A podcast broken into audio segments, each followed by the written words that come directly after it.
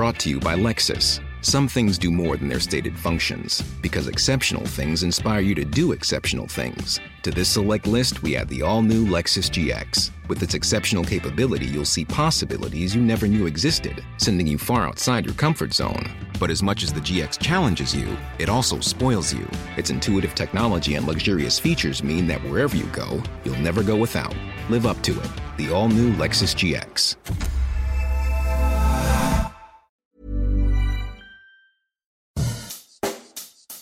Bonjour et bienvenue dans Savez-vous que, le podcast d'anecdotes du Dauphiné libéré.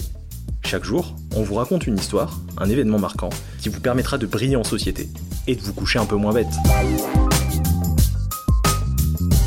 Conquérant et ambitieux en amour comme en territoire, les archives ne disent pas tout. En tout cas, Napoléon Bonaparte a connu de nombreuses femmes dans sa vie, certaines avec qui il a découvert l'amour, d'autres dans le cadre de rencontres moins signifiantes, et d'autres encore avec qui il s'est fiancé, voire marié. Et pour le futur empereur, tout commence à Valence. En 1785, le jeune Corse de 16 ans sort fraîchement de l'école militaire de Paris quand il rejoint, avec son camarade de promotion, Alexandre Desmazis, le régiment d'artillerie dromois. Il est alors logé chez une dame d'une cinquantaine d'années, Marie-Claudine Bou. L'obligation de loger et nourrir un soldat de la couronne se transforme en amitié. Avec un peu d'aide, il se fait introduire dans le monde, reçoit des invitations, dont celle de Madame du Colombier, au Basso, près d'Étoile-sur-Rhône. C'est dans cette maison de campagne que Napoléon tombe sous le charme de la fille de la propriétaire. Légèrement plus âgée que lui, Charlotte Pierrette Anne du Colombier, dite Caroline, étreint son cœur de jeune adulte. Il en a 17, elle, 25. Elle est son premier amour.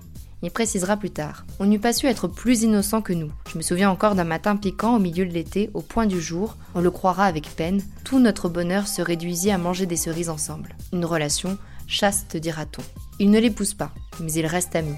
Napoléon allant jusqu'à lui offrir une bague camée sur laquelle sont représentés des personnages cueillant des cerises en souvenir de ces moments passés ensemble.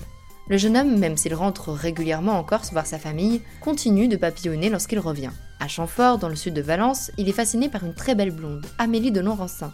Plus à l'est, c'est une belle brune, Adélaïde de Saint-Germain qui captive son regard. Amoureux, il demande sa main à son père, celui-ci refuse, Napoléon ne lui semble pas promis à un brillant avenir. La suite est mouvementée et se déroule dans plusieurs coins de la France. Il y a l'histoire à Marseille avec Désirée Clary, fille d'un riche marchand, Napoléon en est certain. Désirée sera son épouse et sa sœur à elle, celle de son frère. Ils se fiancent. Mais c'est sans compter son coup de foudre à Paris qui remet tout à plat. Joséphine de Beauharnais. Il a 26 ans, elle 32. Ils se marient. Désirée, pas si désirée que ça par Napoléon et surtout très attristée, se mariera tout de même et deviendra reine de Suède et de Norvège.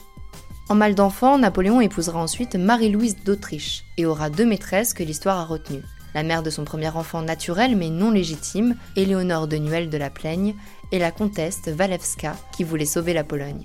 Alors, éternel amoureux, romantique incorrigible ou plutôt coureur, lui-même écrit au sujet de Joséphine de Beauharnais Elle a peur que je tombe amoureux. Ne sait-elle pas que l'amour n'est pas fait pour moi? Qu'est-ce que l'amour? Une passion qui laisse tout l'univers d'un côté pour ne voir, ne mettre de l'autre que l'objet aimé. Seule certitude, la vie sentimentale de Napoléon a commencé dans la Drôme de bons souvenirs pour l'empereur, à en juger ses 18 séjours passés à Valence au cours de sa vie.